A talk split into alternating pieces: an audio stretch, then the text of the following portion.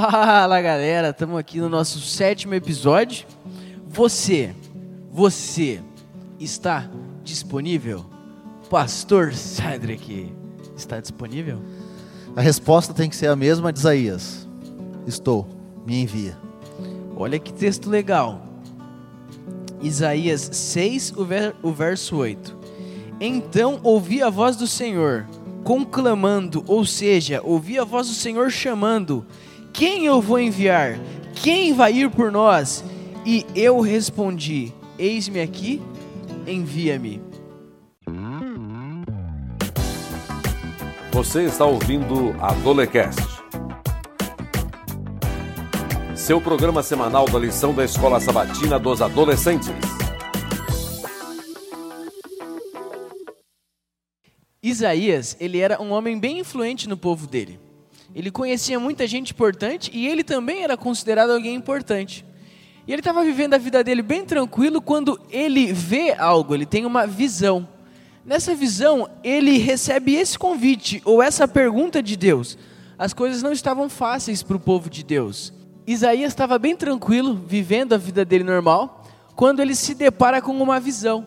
Deus mostra para ele que precisava de alguém para fazer a vontade dele, que precisava de alguém para tentar ajudar o povo.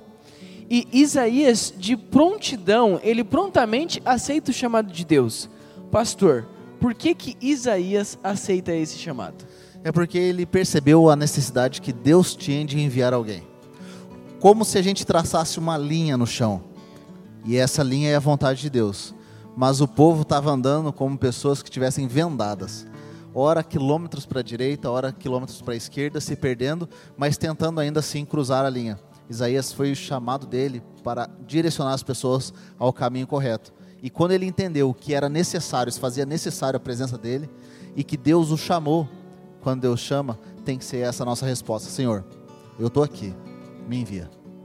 Interessante também é que no chamado de Isaías temos três passos. O primeiro passo é o chamado. Quando Deus chama ele, quando Deus faz o convite, ele percebe uma coisa: olha, seria muito legal aceitar esse convite, seria muito legal fazer a vontade de Deus. Só que eu tenho muito pecado, eu faço muita coisa errada. Como eu tenho muito pecado, como eu faço muita coisa errada, eu não posso fazer a vontade de Deus. E aí Deus mostra para Isaías assim, ó: eu já te perdoei. Então, primeiro é o chamado, depois do chamado, Deus nos perdoa. E fica uma terceira parte para a gente. Qual é a terceira parte que fica para a gente? A nossa resposta. Se Deus te chama, e Ele mostrou a visão do céu para Isaías, para que ele sinta-se impressionado. Se Deus colocou a brasa viva na boca dele, purificando, perdoando, mudando as palavras, só cabe a nós a nossa resposta: Senhor, eu vou. Eu vou onde tu mandar, ir por onde Deus mandar, caminhar pelo mundo, caminhar pela minha cidade, pelos meus amigos, pela minha família, na minha sala de aula, eu preciso ser enviado. E agora eu te pergunto: você sabe para onde Deus te enviou? Você sabe quais são os seus dons, os talentos que Deus colocou para você abençoar outras pessoas, a fazer o convite para as outras pessoas a lembrar de Deus? E às vezes a gente pensa que não sabemos, não temos dons. E a lição ela faz nos faz pensar que quando eu estou ligado à fonte certa, quando eu estou ligado a quem realmente interessa, ele me habilita para fazer as coisas. Isaías talvez não se achasse tão capaz. Talvez ele achasse que não seria tão fácil para ele, devido à vida que ele tinha. Ele era uma pessoa importante. Como é que agora eu vou ser o profeta de Deus? Só que ele estava ligado a Deus. E quando nós estamos ligados à fonte certa, Deus automaticamente nos ajuda a salvar pessoas. Isso se torna, se torna algo natural. A minha forma de agir automaticamente vai mostrar Jesus para as pessoas. Então, Deus me chama, Deus me purifica, Deus me capacita. O que cabe a mim? A resposta. Olha que texto legal. 1 Pedro 2,9 diz que vocês são geração eleita, povo escolhido, santidade do Senhor. Esse chamado é para vocês também. Aceite o chamado. E quando você aceitar o chamado, a sua vida vai ser melhor. Vamos orar? Vamos orar.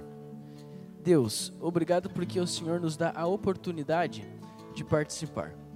Obrigado porque, mesmo nós fazendo tanta coisa errada, ainda assim nós temos a oportunidade de fazer o nosso papel para que Jesus volte mais rápido.